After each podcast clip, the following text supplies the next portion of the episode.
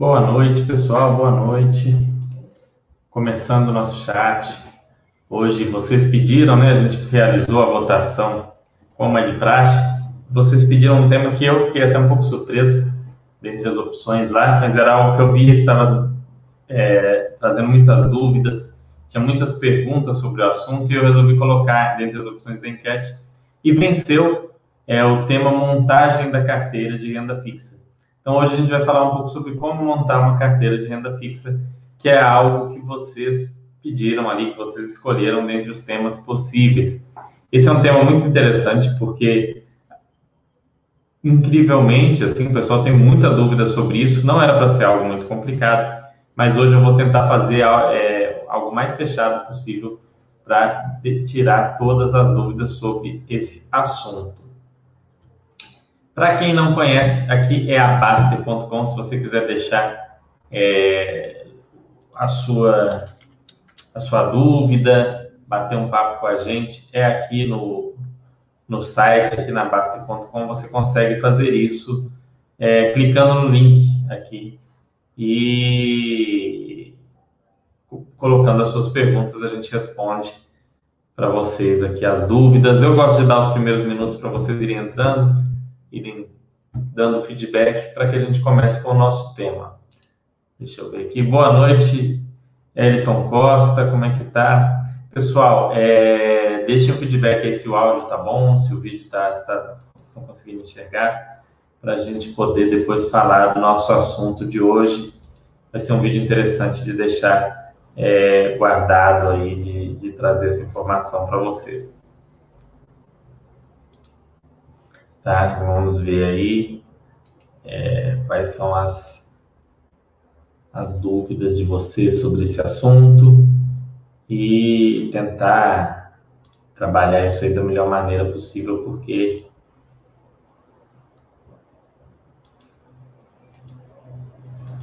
aqui.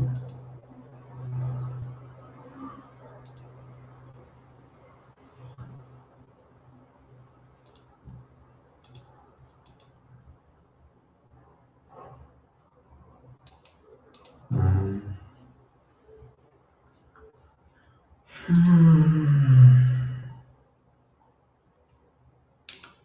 Vamos ver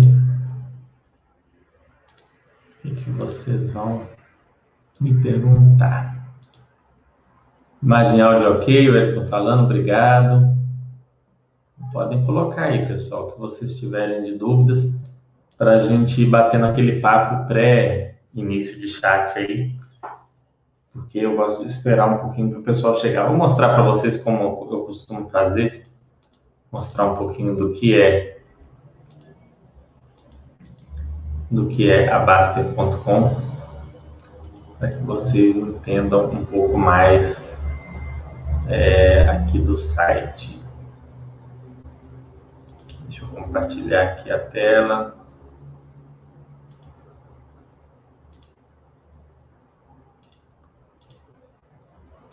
Aqui, para quem não conhece, essa é a página da Baster.com.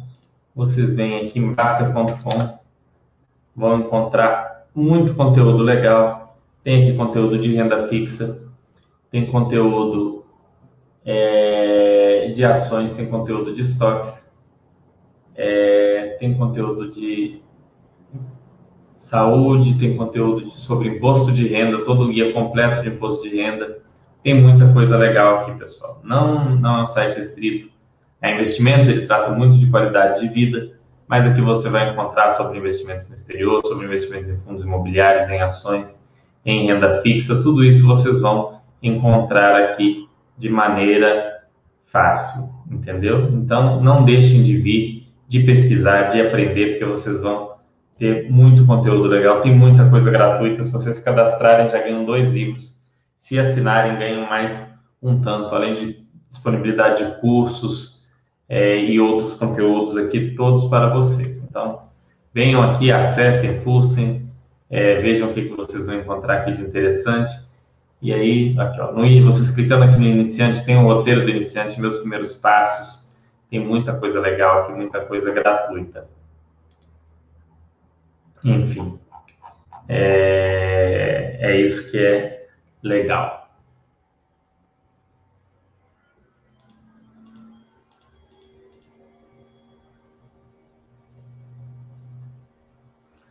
Bom, vamos lá, vamos ver. Pessoal chegando, segurador 69, boa noite.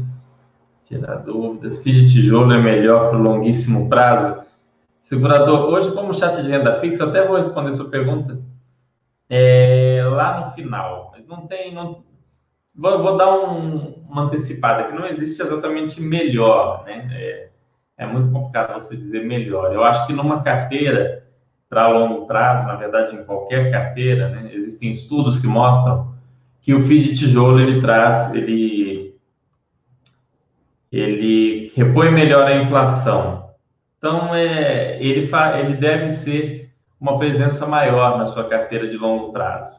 Mas não é, não é melhor no sentido de que exclui o, fundo de papel, que você deveria ter só fundos de tijolo. Mas a presença maior dele. Eu fiz alguns chats falando disso já é, na, naquela série de chats que eu fiz sobre fundos imobiliários, que ficou no, no formato de um curso, é, tem a, até os vídeos editados, lá eu explico os percentuais de reinvestimento que os estudos mostram para fundo de tijolo e para fundo de papel, que o fundo de papel não, é, tem aquele rendimento nominal inicial maior, mas que no longo prazo ele exige um reinvestimento maior. Então eu entendo que sim, o FII de tijolo deve ser deve predominar na carteira de longo prazo, mas não, ele não deve ser o único tipo de fundo imobiliário. Boa noite, Aninvest. Como vai? Pessoal chegando aí. Acabou que eu respondi praticamente tudo. É, procura aqui, quer ver? Eu vou até te mostrar como é que procura, está até aberto aqui, ó. Você vem aqui em galeria, Cadê aqui, ó? Vídeos, imagens e áudio. Aqui, ó, no cantinho esquerdo tem vídeos, imagens e áudio. Aí tem aqui cursos, séries. Aqui, ó. Fiz para iniciantes com Fernando, está em cursos, não está em séries. E está aqui, aula introdução, aula 2, subdivisões, indicadores e riscos, emissões e contratos e informes. Aqui eu falo emissões, contratos informes, parte 2, ferramentas da Basta.com, é, análise de fatores internos e externos, fundos de títulos e valores imobiliários, aqui é que você deve encontrar essa resposta, mas recomendo ver antes, e montagem de portfólio. Tá tudo bem completinho aqui. Vai sair lá na universidade também com questões e com outras coisas, já já está bastante coisa feita lá. Eles devem disponibilizar quando eu terminar.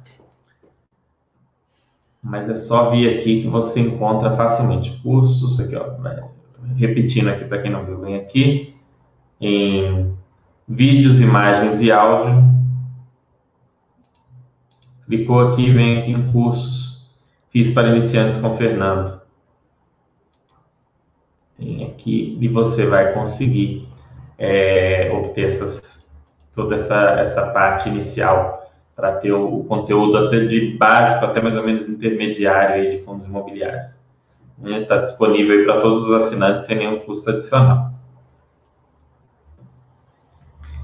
Segurador 69 sofre mais marcação ao mercado a Selic 2027 do que a Selic 24? Essa é uma boa pergunta. Sim e não. Por que sim e não? Ela sofre mais do que a 2024, mas tanto a 27 quanto a 24 sofrem uma marcação irrisória. A marcação ao mercado dela é mínima, assim. Quando a taxa de juros estava muito, muito baixinha, em 2%, às vezes a gente sentia, né, na, na casa dos 2% até 3%, a gente sentia um pouco essa marcação, porque é, era muito pouquinho, mas como a própria taxa de juros era muito pouquinho, você conseguia ver. Foi a primeira vez eu invisto em Tesouro Selic há mais de 10 anos, foi a primeira vez que eu consegui perceber, de olhar ali, isso aí, olha para você ver. Tá? Olha aqui, quanto para você ter uma ideia dessa marcação no mercado, eu abri a, o site do Tesouro. O Tesouro Selic 2024 está pagando a Selic mais 0,19%, 0,1936. Já o Tesouro Selic 2027, ele tem um deságio um pouco maior, ele está pagando a Selic mais 0,27. Então, 27,7. Então, a diferença é de 0,27 0,0841. 0,0841 ao ano. Não é 0,8, é 0,0841. Uma variação dessas de reunião do Copom já bagunça isso daí. Então é, é, é praticamente invisível. Né? Quem, quem varia mesmo com marcação a mercado é o tesouro pré-fixado. Ele varia bastante com, com a marcação a mercado e o tesouro IPCA. O tesouro Selic é muito, muito pouco. Por isso que a gente fala, normalmente quando a gente vai falar de, de tesouro Selic, a gente fala, ele não está sujeito à marcação a mercado. Porque a variação é tão pequena, mas tão pequena, que normalmente no, no, seu volume de investimento dificilmente chega na casa do real, fica lá na casa do centavo. Então é algo que não, não merece tanta discussão. Eu só uso o site praticamente no PC, né? mas o, o site é amigável também para ser usado no celular. Enfim, eu, eu uso as coisas mais no PC. Bom, pessoal, vou começar o nosso tema e aí depois a gente tira todas as dúvidas ligadas à carteira de renda fixa e batemos papo sobre outras coisas depois do tema, porque senão vai passando o tempo. Agora já deu um tempo do pessoal chegar e começar a entender aí o que, que a gente vai fazer. Vai ser muito útil a, o chat de hoje para vocês, tenho certeza. Bom, vamos lá. Até colocar a tela toda aqui.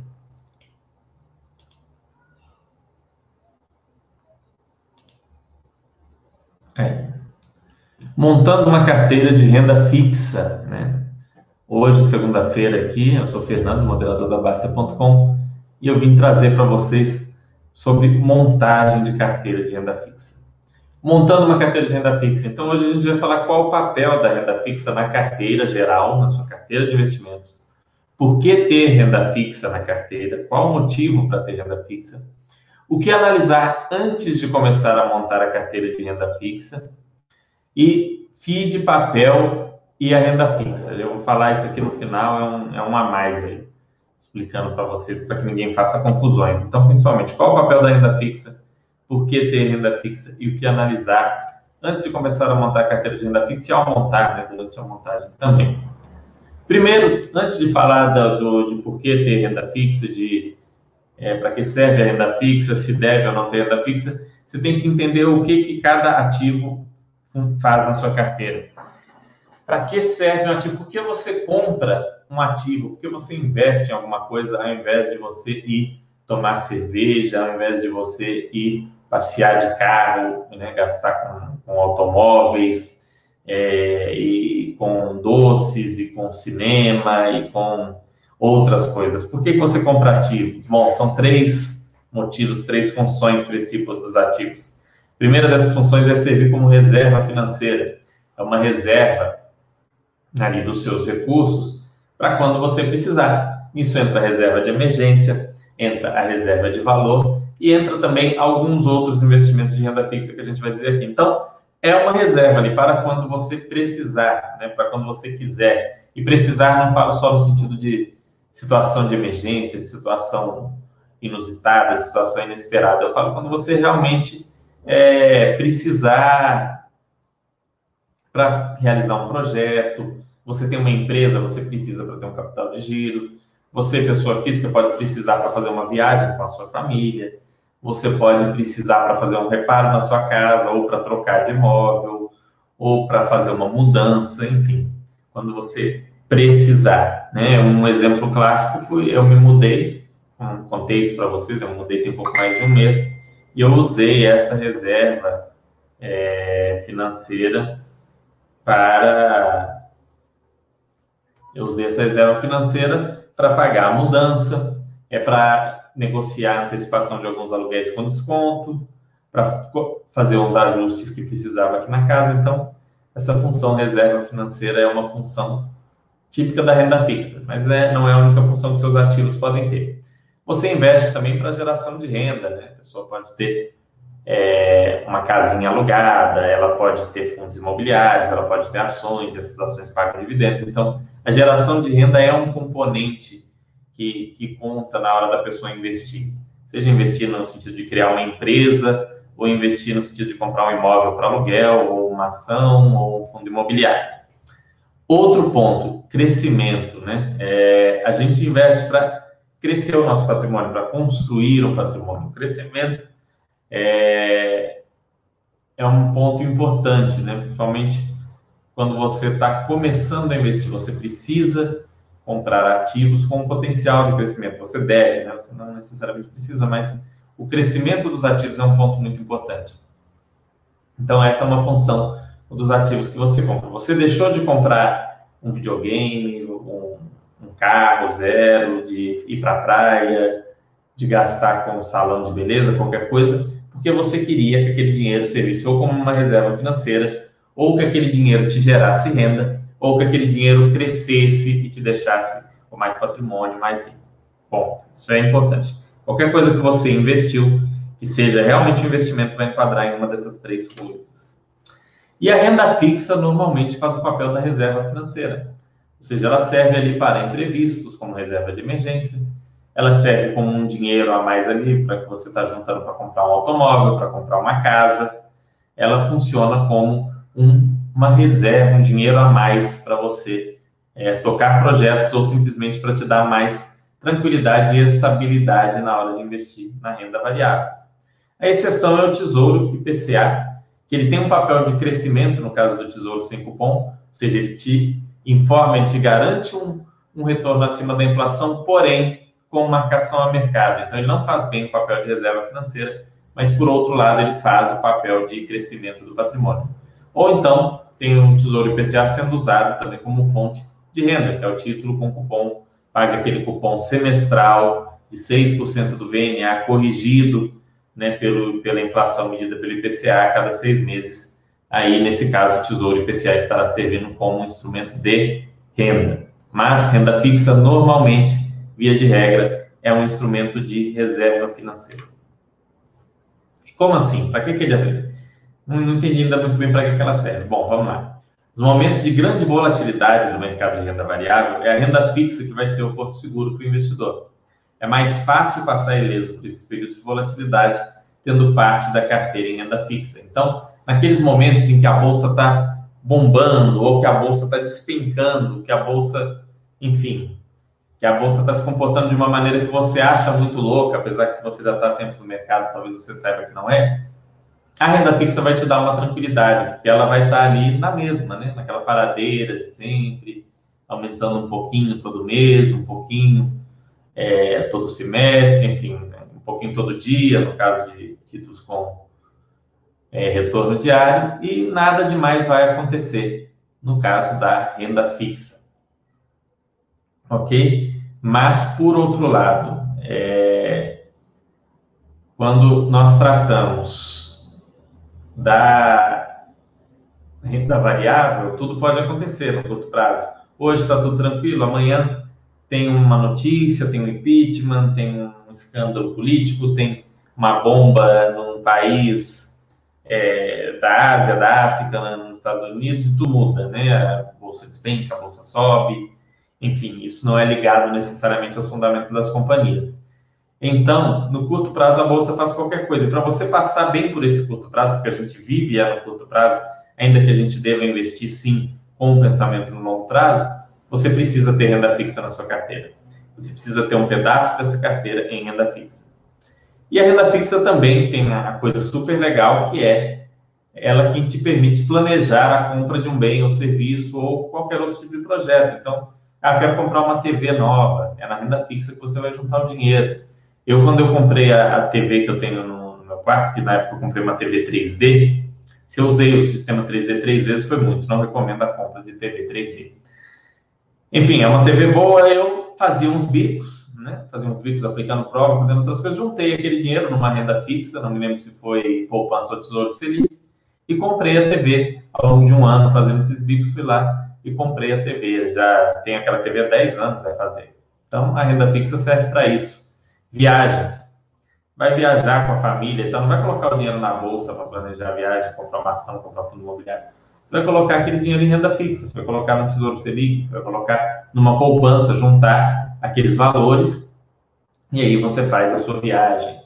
Compra da sua casa, compra do seu automóvel. Ah, eu quero comprar uma casa em 2030. Peraí, tem Tesouro IPCA 2030, vou investir nele para ter o dinheiro ali para quando chegar 2030 eu poder comprar a minha casa. Olha que coisa bacana. Então, um automóvel, não. quero trocar meu automóvel daqui seis anos, então vou pegar e vou juntar um dinheiro aí é, na, na renda fixa, num, num tesouro daqui seis anos, é 2027, tem lá o Tesouro Selic 2027, vou juntar dinheiro nele, chegando lá eu saco esse dinheiro e troco o automóvel. É, planejar esse tipo de compra com renda variável é bastante complicado e inviável, porque tem a chance de dar muito errado. Nesse sentido, é, tem uma história bem, não vou dizer que é uma história legal, uma história engraçada para triste, que é um indivíduo que ele resolveu, se, ele plane, decidiu se casar, planejou o casamento e tal, né, é, ficou noivo, aquela coisa toda, e resolveu colocar o dinheiro do casamento, que ele não tinha muito dinheiro, ele falou, não, vou colocar o dinheiro que eu estou juntando aqui para o casamento na renda variável, na bolsa, porque aí esse dinheiro vai se multiplicar e eu vou poder fazer uma festa melhor, vou poder convidar mais gente e tudo mais.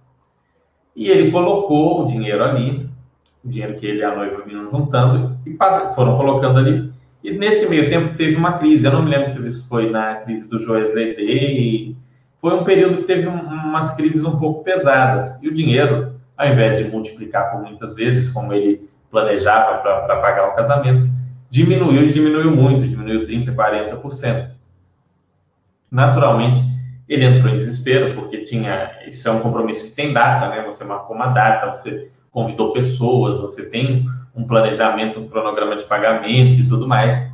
Deu uma briga danada, uma confusão terrível. Enfim, não sei nem o que aconteceu depois, se conseguiram se casar ou não. Então, objetivos que têm prazo, objetivos muito específicos, fiquem na renda fixa. Uma carteira pode ser comparada a um time de futebol. Então, quando você tem aquela carteira com ações, fundos imobiliários, renda fixa, é, é como um time de futebol, basquete, enfim, é como um time de vôlei. E a renda fixa representa a defesa. Né? Não adianta você ter um super ataque ali você não tem algo para te defender dos momentos de queda, dos momentos difíceis. E a renda fixa, ela tem esse papel de defesa. Ela é quem defende em última instância.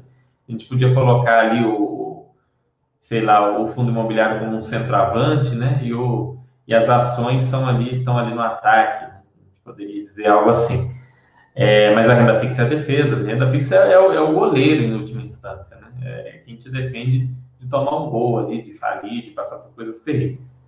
Até o Benjamin Graham, que foi o professor do Warren Buffett, um dos grandes, é, ele foi o precursor do value investing e do, do investimento é, utilizando a análise fundamentalista, para quem não sabe, inicialmente as pessoas só investiam com análise gráfica, com, com visões de que eh, as pessoas não paravam para verificar muito a empresa que estava por trás. Claro que tinha exceções, mas não era difundido esse estudo de investimento enquanto comprar participação de empresas. Quem começou com isso foi o Ben Graham lá no início do século passado, há mais ou menos 100 anos atrás mesmo.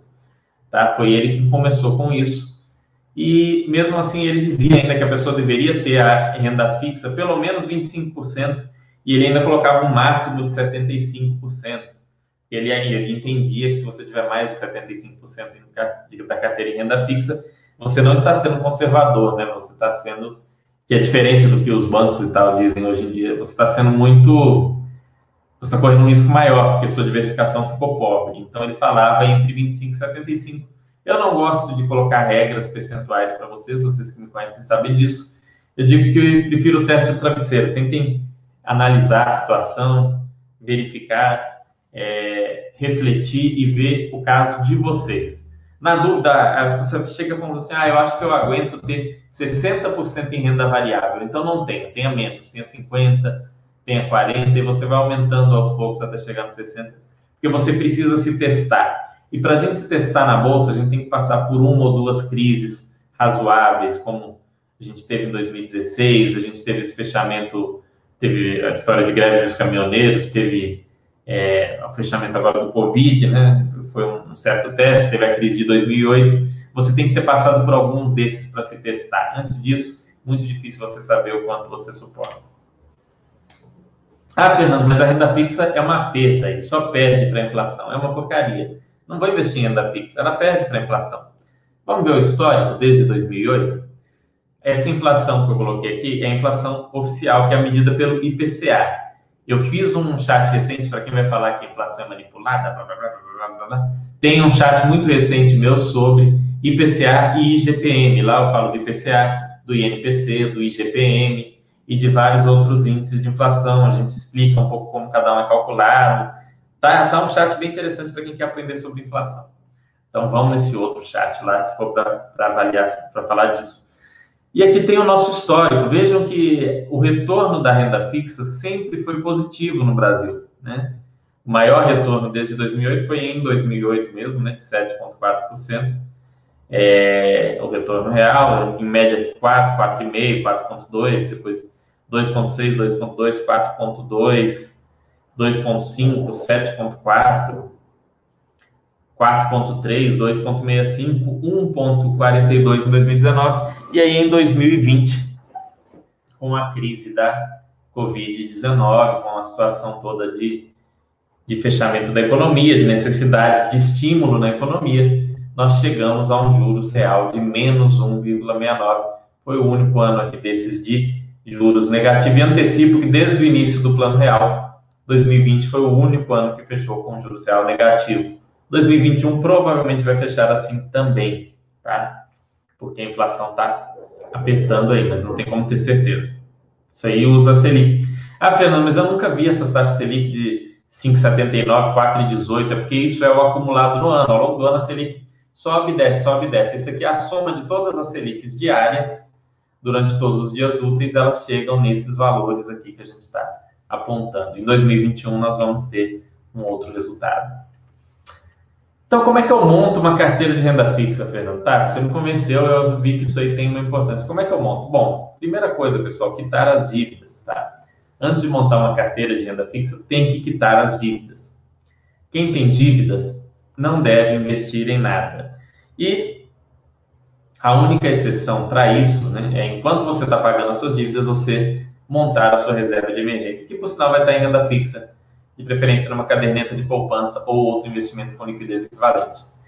A gente fala que é uma reserva de emergência 12 vezes as suas despesas mensais em renda fixa de liquidez imediata, podendo em alguns casos ser um pouco menos, em outros casos um pouco mais, você vai ter que verificar de acordo com a sua realidade de vida. Eu digo que menos de seis meses nunca é adequado para ninguém, é, e também não precisa algo acima de 24 vezes, já vira uma, uma coisa muito excessiva. Então, 12 meses é uma média ali legal mas você vai ver, às vezes você é um autônomo, você precisa de um pouco mais, você é um empresário, é bom que você tenha um pouco mais, é, ou você às vezes é, um, é alguém que tem já um patrimônio grande, muito, bastante investimento, você pode ter uma reserva de emergência um pouquinho menor, mas não muito fora disso.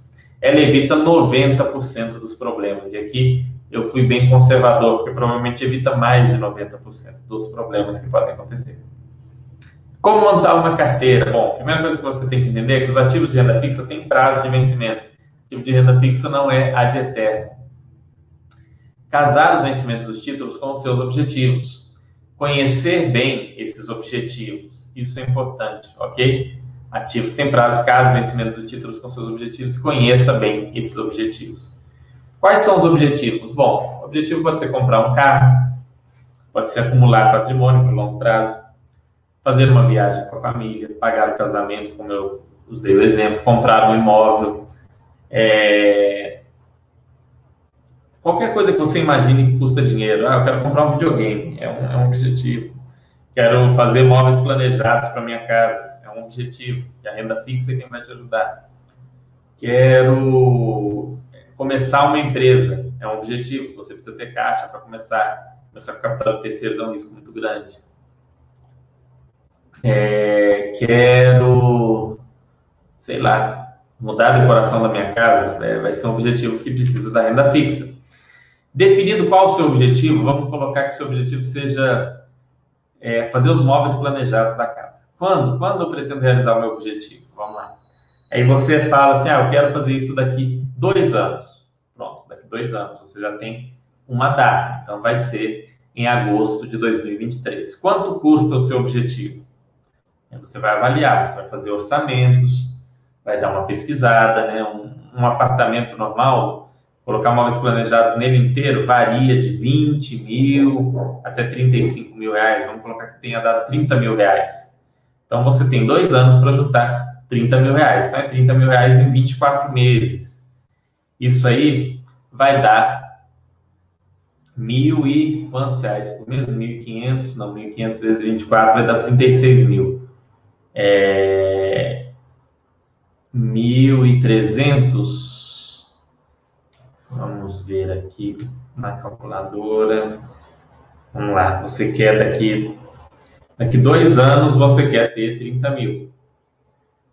Então você vai juntar aproximadamente entre mil e 200 e 1.300 reais. A conta exata daria 1.250 divisão, mas você pode juntar um pouco mais, já pensando no aumento real desses valores, ou juntar ali um pouco menos, contando com o retorno. Eu sou conservador, gosto de, nesses casos que eu tenho um objetivo bem específico, juntar um pouquinho mais e se sobrar depois, tudo bem está ali na carteira de renda fixa. É, enfim, então você tem que saber quando você quer e o que você quer, quanto custa aquilo que você quer. Sabendo isso, você vai poder traçar um planejamento com a renda fixa. E ela é um instrumento para isso. Fundo imobiliário não serve para isso, ações não servem para isso, é, REITs não servem para isso, estoques não servem para isso. O que serve para isso é a renda fixa. E no sentido de acumular patrimônio, existem duas vertentes. Né? Uma delas fala em escalonar os vencimentos. E a outra fala em investir no título com vencimento mais longo possível, quando você quer acumular patrimônio com renda fixa. Eu digo que as duas estão certas e as duas fazem sentido. Se você for jovem e for começar a investir em renda fixa agora, e você for colocando tudo no título com vencimento mais longo possível, a cada dois, três anos esse título vai mudar. Então, com o tempo, você vai estar, na verdade, escalonando os vencimentos, mesmo que sem querer. Porque você está no título mais longo, o título mais longo hoje é um, daqui dois anos é outro, daqui três anos é outro, daqui quatro anos é outro. Quando você estiver lá mais velho, você vai ter é, vários títulos com vários vencimentos aí, naturalmente, sem precisar pensar nisso. Se você já é uma pessoa bem mais velha, faz mais sentido você dar uma escalonada. Você já tem 50, 60 anos, você comprar o título que investe, que só o título que vence lá em 2055, talvez seja melhor você ter um 2035, um 2026, um, vocês põem um percentual em cada um já agora, se você for começar. Mas você que é jovem, você pode ir nessa linha aqui de baixo.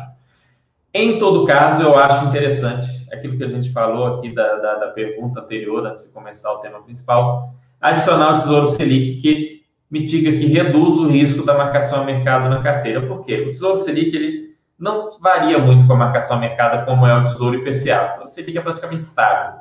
E o IPCA ele tem as variações. Então, quando você tem o Selic e o IPCA na carteira e estabelece um percentual em cada um, se você precisar vender, se você precisar usar parte da sua carteira de renda fixa, você pode vender aquele que estiver mais acima do percentual objetivo, seja o Selic ou o IPCA. Com isso, você vai estar tá, é, você vai estar tá vendendo o título no momento mais adequado ou menos pior, entendeu? Por exemplo, eu coloquei que a minha carteira é 50% Selic, 50% PCA. Coloquei 5 mil em um e 5 mil em outro. E aí os títulos começaram a andar, tá? E aí chegou num ponto que eu precisei vender, ah, preciso de 200 reais. Só que aí o Tesouro IPCA está 6 mil e o Tesouro Selic está 6.300. Então eu vou vender o Tesouro Selic porque o meu objetivo é ter 50-50. Tá? Ou o contrário, o IPCA está 6.700 e o Selic está 5.900. Então, eu vou vender aqueles 300 reais do IPCA. E assim você, não é que você vai acabar totalmente com os efeitos da marcação a mercado, mas você vai reduzir um pouco esse risco dentro da sua carteira de renda fixa. É uma estratégia válida para reduzir esse risco. Não precisa ser 50%, é, você pode ter 20% em Tesouro Selic, 15%, enfim, vai, vai depender é, da sua estratégia. Vamos lá tirar as dúvidas agora de vocês aqui. Vamos ver aqui o que, que vocês querem saber.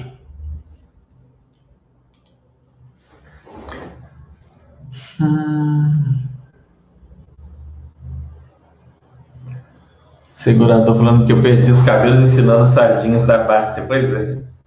Ai, ai. Agora eu tirei tudo mesmo, agora não tem mais cabelo aqui não. No futebol, os FIIs seriam meio campo, exato, é, seria ali o meio campo. Minha renda variável deu uma balançadinha, já deu frio na barriga. Pois é, é o início 32 anos é uma criança, segurador. Eu tenho, eu vou, eu tô, tô fazendo agora, vou fazer agora 34, então 32 para mim é uma criança. Boa noite, Rob. Como é que vai? Vamos lá, pessoal. Deixem as dúvidas de vocês para a gente poder é, dar sequência aqui no chat para ele antes da gente terminar aqui. Então vocês entenderam? A renda fixa é muito mais sobre os seus objetivos pessoais, você montar uma carteira para realizar esses objetivos, do que sobre achar um ativo ótimo, um ativo que rende mais, o um ativo né, de a função dela é uma reserva, é uma proteção. A função dela não é multiplicar o seu patrimônio. Isso a gente espera que de alguma forma é, as ações façam com você, os fundos imobiliários, na medida em, em que for é, recebendo renda e tudo mais. Então, é, é isso que, que a gente busca aqui explicar para vocês quando se trata de, de renda fixa, tá? Você está com um tipo de ativo ali que, que é para te proteger. É para te proteger de, em última instância, te proteger de você mesmo, não é só te proteger das variações de mercado, mas te proteger de você mesmo. Às vezes você surge uma, uma coisa para você fazer, você tem uma vontade e tal, se você investir só em renda variável, você ia ter que estar tá quebrando aquele plano, vendendo talvez uma ação no momento em que ela está indo bem, que a empresa vai crescer, se você tem renda fixa, você tira aquele dinheiro da renda fixa e fica numa boa.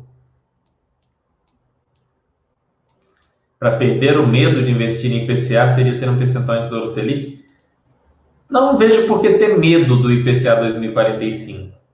Se você tem uma reserva de emergência adequada, que vai te suprir em eventuais emergências, tem investimentos, já como eu falei, voltado para esses projetos. Ah, eu tenho um projeto de trocar carta, tenho um projeto de fazer isso. E você pode naturalmente comprar o Tesouro IPCA. O Tesouro Selic vai reduzir o risco da marcação a mercado no IPCA. Né? Hoje o IPCA mais, o mais distante eu acho que é o 45 mesmo, nem sei se tem outro. É o 45. Tem o 55, mas é com juros. É, mas, enfim, você pode seguir esses caminhos. Eu acho que seria o mais, mais interessante. Cabe ter na carteira uma pequena um pequeno percentual de pré-fixado no tesouro? Olha, Invest, eu acho o pré-fixado um risco um pouco desproporcional. Por quê? Quando levado até o vencimento, em geral, ele tem um retorno menor do que o IPCA. Tá? Você pega o IPCA e o pré-fixado para o mesmo período, normalmente o IPCA vai ter um retorno maior. E como eles são mais longos também, você paga menos imposto de renda mas o efeito da marcação a mercado nos dois é muito igual, é muito próximo, né? No pré-fixado às vezes é até maior. Então ele acaba sendo um risco desnecessário. Da mesma forma, se a inflação disparar, provavelmente a Selic vai disparar, então o Tesouro Selic vai render mais, é, o Tesouro IPCA vai render bem mais, e o Tesouro Pré-fixado pode chegar até a perder da inflação. Já pode parecer algo absurdo, mas hoje o Tesouro Pré-fixado está dando 9. Aqui, no nosso slide aqui, ó, vocês podem ver que a inflação, ó, ó, em 2015, a inflação foi 11 quase. Então, com, com o pré-fixado de hoje, é, olhando esses dados aqui de 2015, estaria perdendo. O, o, o pré-fixado estaria perdendo para a inflação. Então, se dispara a inflação, o pré-fixado pode perder. Então, ele tem um risco a mais, que eu não acho não acho que vale a pena correr risco a mais na carteira de renda fixa, né? Ela perde esse papel de te proteger. É, se você quer ter um retorno maior, aí, aí entra a renda variável, entram os fundos imobiliários, entram as ações. Boa noite, cheguei atrasado. Além de Tesouro IPCA e Selic, CDB 100% Selic também vale? Por que CDB 100% Selic se você tem Tesouro Selic, é Popinho? Que rende a mesma. Qual a vantagem desse CDB em relação ao Tesouro Selic? Mesmo o CDB 100% CDI, ele rende um pouquinho a mais do que o Tesouro Selic, é, mas acaba que normalmente não, não, não tem muita vantagem, porque você vai precisar correr o risco de um banco pequeno para ter esse investimento, ou você vai precisar ter uma liquidez menor. Então, em geral, não, não faz muito sentido. Tem casos específicos, pessoas que têm um bom relacionamento com o bancão e o banco oferece um CDB 100% do CDI para a pessoa, com liquidez imediata, mas isso é exceção da exceção. A regra é esse investimento não faz muito sentido. tirar dinheiro do Tesouro Selic antes do vencimento é considerado girar patrimônio? Vocês têm que parar um pouco de ficar preso demais assim no, nos conceitos de maneira rígida, né? O que é girar patrimônio? Depende, né? Depende. Tesouro Selic, normalmente, o que eu tenho de Tesouro Selic? Por exemplo, eu tirei meu Tesouro Selic para me mudar, precisava fazer uma mudança, ia gastar dinheiro, tive que pagar um monte de coisa. Uma parte desse dinheiro, se não me engano, saiu do Tesouro Selic. Mas e daí? Né? Depende muito. Se você fica colocando dinheiro no Tesouro Selic é, sem, sem ter um propósito específico, assim, vamos dizer, você coloca hoje, saca daqui uma semana, saca daqui 15 dias, coloca de novo, saca aí não é, aí acaba sendo um pouco de giro. Agora, se você está colocando ali já com, com um propósito de tirar se você precisar, ou de comprar, eu quero comprar um automóvel com Tesouro Selic, aí deu dois anos, tenho dinheiro lá, eu fui comprei um automóvel, isso não é girar patrimônio, isso tá, não deixa de ser um giro, né? mas não é um giro nocivo, é um giro planejado, é uma coisa que faz sentido. Eu tenho Tesouro Selic na minha carteira justamente porque eu sei que em certos momentos ocorrem essas esses gastos, esses giros, que às vezes estão além da reserva de emergência ou que são de um, de um projeto maior, e aí você vai e tira ali do Tesouro Selic. Não acho isso errado, não é errado. Não deixa de ser um giro, mas não é um giro errado necessariamente. Depende muito. Tem que ser analisado caso a caso. Ah, eu estou tirando o Tesouro Selic porque eu vou pagar à vista a escola dos meus filhos no início do ano e eu tenho um desconto de 15%. Poxa, Tesouro Selic não te retorna 15% no ano. Você pegou, fez isso e aí ao longo do ano você vai repondo aquele dinheiro, muito melhor do que, do que você é, pegar e ter deixado lá, entendeu? Desde que você mantenha a sua reserva de emergência e tudo mais, então tem, tem que olhar caso a caso. É, posso considerar o Tesouro Selic como uma espécie de segunda camada da reserva de emergência, o, o Rob falando? A primeira camada sendo a poupança? Sim, é o que eu considero. É também, na verdade, serve como mais do que isso, mas é também. É, o Selic serve também como local para você pôr esses valores planejados. Ah, é, eu quero, eu sei que eu quero daqui um ano comprar, né, daqui um 12 meses eu quero comprar um, uma TV nova. Eu vou e coloco ali no Selic dinheiro todo mês até atingir esses valores da televisão. Nenhum problema. Ah, eu sei que daqui daqui dois anos eu quero trocar meu carro, então eu calculo o carro que eu tenho vontade de ter custa X. Vou colocando no Tesouro Selic. Então, serve também como um local para projetos, além dessa segunda camada. No caso de uma reserva de emergência grande, pode deixar parte no Tesouro, no tesouro Selic? Sim. Claro. É, é como o Rob falou aqui. É, é, uma camada a mais da reserva, não tem problema. Tem que ter uma parte da reserva é, em liquidez imediata. E aí vai o bom senso, né? Ah, Fernanda, minha reserva de emergência é de 100 mil. Eu deixo, aí eu deixo 300 reais na, na, na liquidez imediata. Aí tá ruim, né? Tem que ter uma proporção, meio a meio, enfim, vai, vai depender. Isso é uma coisa que você tem que analisar muito a sua realidade. Mas faz sim sentido, né? É, Tesouro Selic ele tem várias funções. Ele é um investimento muito legal. A gente viu aqui, eu mostrei para vocês a tabelinha, a tabelinha está até na tela ainda, né? É, o Tesouro Selic aqui, ó, a Selic ela trouxe retorno acima da inflação na maior parte dos anos. Faz isso daqui composto para vocês verem quanto que não deu. Né? Tem que jogar composto aqui, composto aqui. Está ainda bem positivo. Quem colocou lá um dinheiro no Tesouro Selic em 2008, essa pessoa, essa pessoa teve ali um, retorno interessante.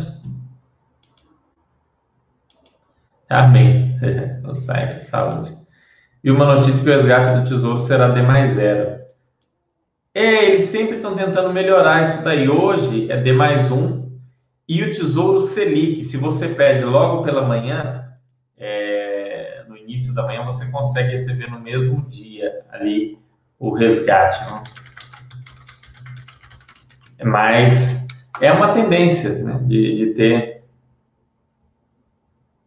Ah, tá, é verdade aqui, ó. Na página oficial, estou olhando aqui, nem tinha visto essa notícia, foi legal que você me falou.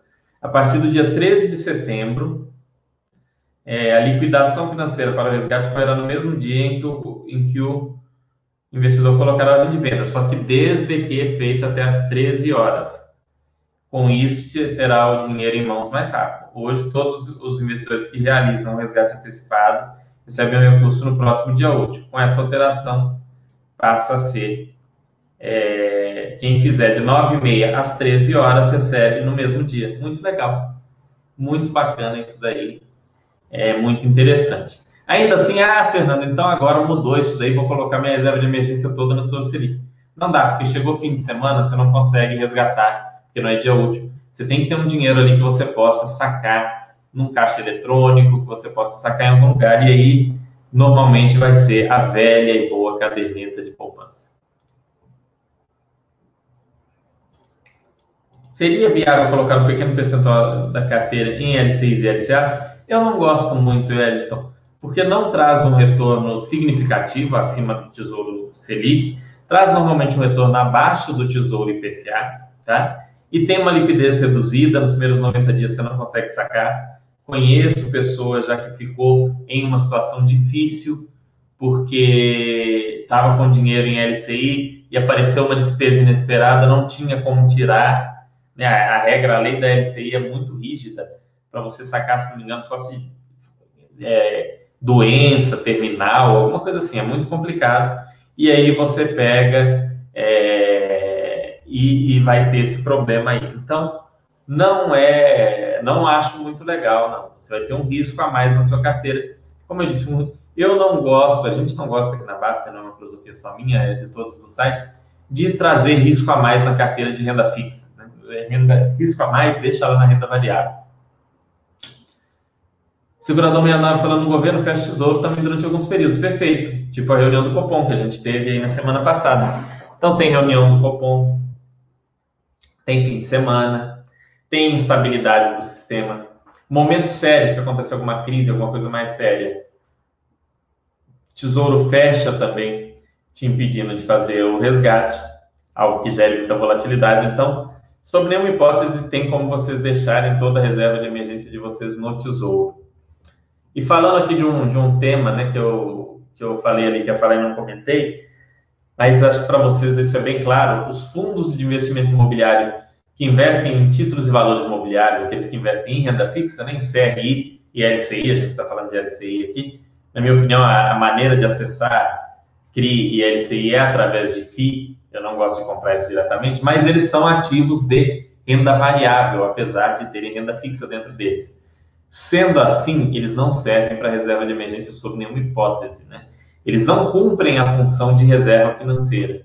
Os fundos de investimento imobiliário TVM, ou seja, os fundos de papel, eles não fazem essa função de reserva financeira. Eles seguem ainda com aquele papel princípio de geração de renda. Então, fundos de investimento imobiliário que investem em LCI, CRI e outros tipos de papel não são adequados para reserva financeira, não são adequados para reserva de emergência. Já aconteceu do feriado prolongado, pegava seis dias, quinta, sexta, sábado, domingo, segunda, terça, aí o cidadão precisa de uma emergência na quarta e só pode pegar na outra quarta. Pois é, exato. Ó.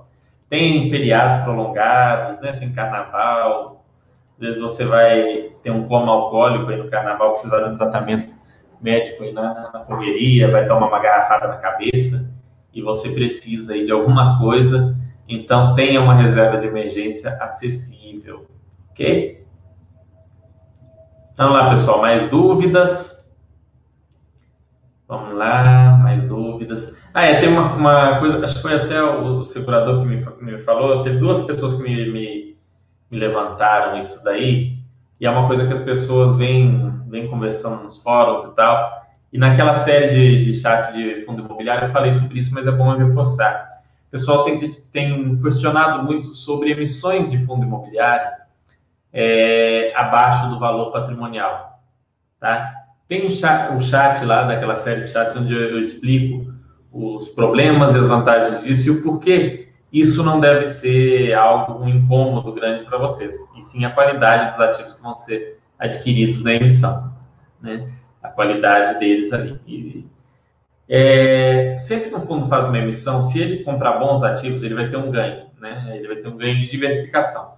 Se ele vai ter um ganho ou não de rentabilidade, isso a gente não, não tem como cravar, a gente só vai cravar sabendo o cap rate, fazendo os cálculos. Mas se o fundo tem X ativos de qualidade e ele compra mais ativos de uma qualidade igual ou superior, ou até um pouquinho inferior, ele tem um ganho no sentido de diversificação e qualidade do fundo como um todo. É, por outro lado, se o fundo faz uma emissão e compra coisas ruins, ele vai ter uma pior. Esse é o ponto central de qualquer emissão de fundo imobiliário. O valor patrimonial a gente não usa aqui para análise, eu já expliquei para vocês, porque esse valor ele vem de uma é, avaliação muito subjetiva. Quando trata dos fundos de shopping, por exemplo, que é o que está acontecendo agora, as emissões que está gerando essa polêmica do VISC e do XPMOLs, mais ainda, no relatório do XPMOLs mesmo, eles põem lá qual que é o valor patrimonial atual e a média dos últimos 12 meses. Porque, e você vê que tem uma discrepância. É como se o shopping valorizasse, desvalorizasse absurdamente num período de tempo muito curto os shoppings. Isso não acontece. Veja você que mora aí no seu apartamentozinho, de um mês para o outro, a coisa não é, não é caótica desse jeito. Avaliar um imóvel é muito difícil. Imagina avaliar um shopping em meio a uma pandemia. Eu acho esses valores é, de patrimoniais de fundo de shopping que vieram nos últimos tempos são muito de eu fico me imaginando no lugar do avaliador. Como é que eu vou fazer um fluxo de caixa descontado no meio de uma pandemia num shopping? Eu não sei se a vacância vai explodir, não sei se ele vai passar bem. É muito complicado. É, são muitos pontos subjetivos. Então, o valor patrimonial é, é meio que um chute. Por isso eu digo para vocês, quando vai fazer uma análise na linha preço-valor patrimonial, tem que ser por margem ali. Olha, se estiver muito acima do valor patrimonial, eu vou parar para olhar aquilo e entender. Se estiver muito abaixo, eu vou parar para olhar e entender. Não que estando abaixo é bom, estando acima é ruim, estando acima é bom, estando abaixo é ruim. Nada disso. O valor patrimonial não, não é muito bom nesse aspecto, principalmente de fundos de papel. Talvez no caso dos FOFs, né, o valor patrimonial faça mais sentido, e dos fundos PBN. Mas do fundo de imóveis, especialmente de shopping, é quase um chute no escuro aquele valor ali que sai. Então, não se prendam demais a valor patrimonial, principalmente em fundos de imóveis, né, em fundos de tijolos. Tenham muito cuidado na hora de usar esse, esse parâmetro, usar esse, essa medição para qualquer escolha.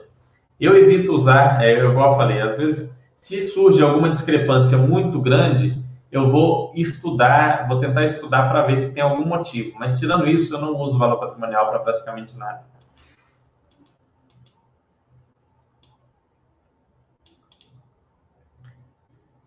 Hum, 90% em IPCA mais 10% Selic seria uma boa estratégia? Tipo, não planeja comprar nada, mas quando planeja tem um começo? Sim, segurador. É, acho que é super adequado. 90, 10, 80, 20. Acho super adequado. Elilton Costa perguntando, seria muito conservador ter esse 50% do patrimônio em renda fixa? Se você for olhar, Eliton, é... se você fizer aquele teste do banco, e você tem que fazer o teste do banco antes de investir, porque tem um questionário que você responde, tá? É... Quando, antigamente, você fazia isso pessoalmente na corretora, não era tudo online. Assim. Se você, o 50% renda fixa era um perfil para uma pessoa arrojada, um perfil muito conservador, seria 95% ou 100% renda fixa. Isso era considerado muito conservador. 90% renda fixa era conservador. Né? E aí, abaixo de 70% em renda fixa já era visto como arrojada. Então, não, isso não é muito conservador de jeito nenhum. E sim, isso depende de cada perfil, mas a gente não pode dizer que uma pessoa que tem 50% do patrimônio em renda fixa ela é muito conservadora, ela é uma pessoa muito, de modo algum, longe disso. Interessante renda fixa no exterior? Sim, segurador. Eu só teria renda fixa no exterior, aí sou eu, tá? Recomendo a vocês verem os vídeos do Oi, que ele é o especialista, ele entende muito de investimento no exterior, de investimento em, em stocks, em REITs, em renda fixa, em tudo no exterior. Vejam os chats dele. Eu comecei a investir em renda, a investir no exterior há pouco tempo. Sendo assim, eu nem gosto muito de falar do assunto, que é algo que eu não entendo tanto. Mas eu entendo que faz sentido renda fixa no exterior se você tem algum projeto de viajar para o exterior, né, de passar um tempo nesse local, se você tem é, algum projeto de comprar coisas no exterior, né, coisas que serão cotadas em dólar, ou se você tem o projeto principal de morar no exterior, aí principalmente. Caso contrário, eu, eu acho que é, não traz tanto aquele conforto que a renda fixa no Brasil traz. Por quê? Porque tem o risco cambial. Então, o risco cambial, você mantém ele ali. Então, a renda fixa no exterior, ela não vai ser estável como é a renda fixa no Brasil. Então, se você vai passar um tempo no exterior, vai morar no exterior, vai comprar uma coisa cara no exterior, aí eu acho que faz todo sentido ter renda fixa no exterior. Ou se você não está não tá certo sobre isso, mas você falar, ah, no futuro pode ser que eu queira ir embora para o exterior. Aí você tem ali aquela renda fixa já preparada para esse tipo de situação futura. Onde é o chat de reserva de valor? Antes tinha um, o chat só de reserva de valor com o Oshenten, o Oshentain. Tinha um, um chat só de reserva de valor, mas não tem mais não. Eu, eu já fiz alguns sobre reserva de valor. Não é um assunto que eu entenda tanto, porque eu não entendo tanto assim de ouro. É, cripto entendo zero, então não falo de cripto. E, e moeda né, é a coisa mais simples do mundo, não, não dá nenhum chat para falar.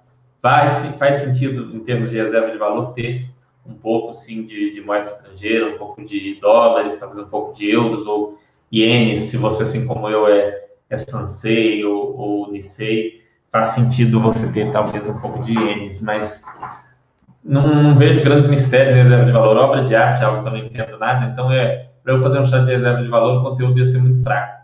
Eu poderia só dizer o que é, e, mas isso a gente já tem aqui.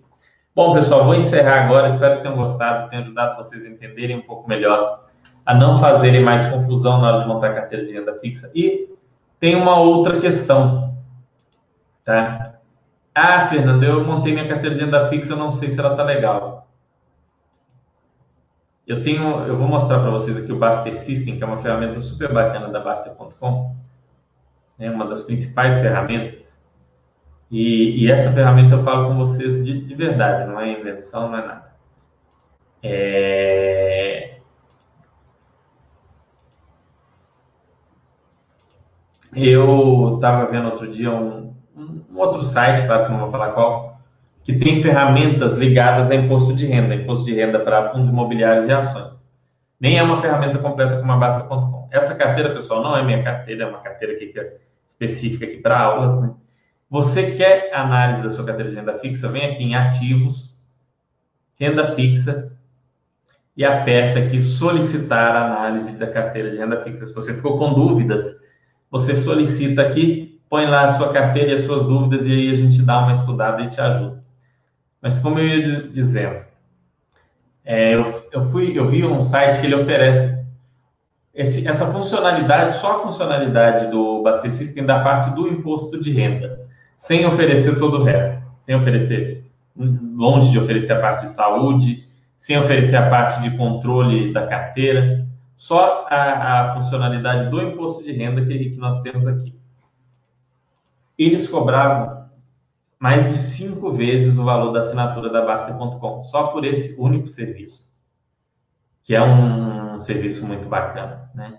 Que é um, é um apoio, é um rascunho do seu imposto de renda, por assim dizer.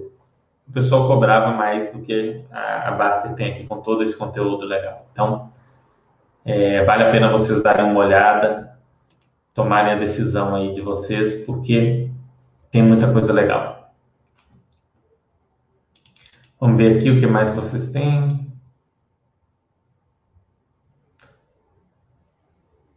Estudar é reserva de valor. Sem dúvida, Rob. Acho que é a maior reserva de valor que a gente pode ter é o nosso conhecimento, né? não só conhecimento de finanças, né, pessoal?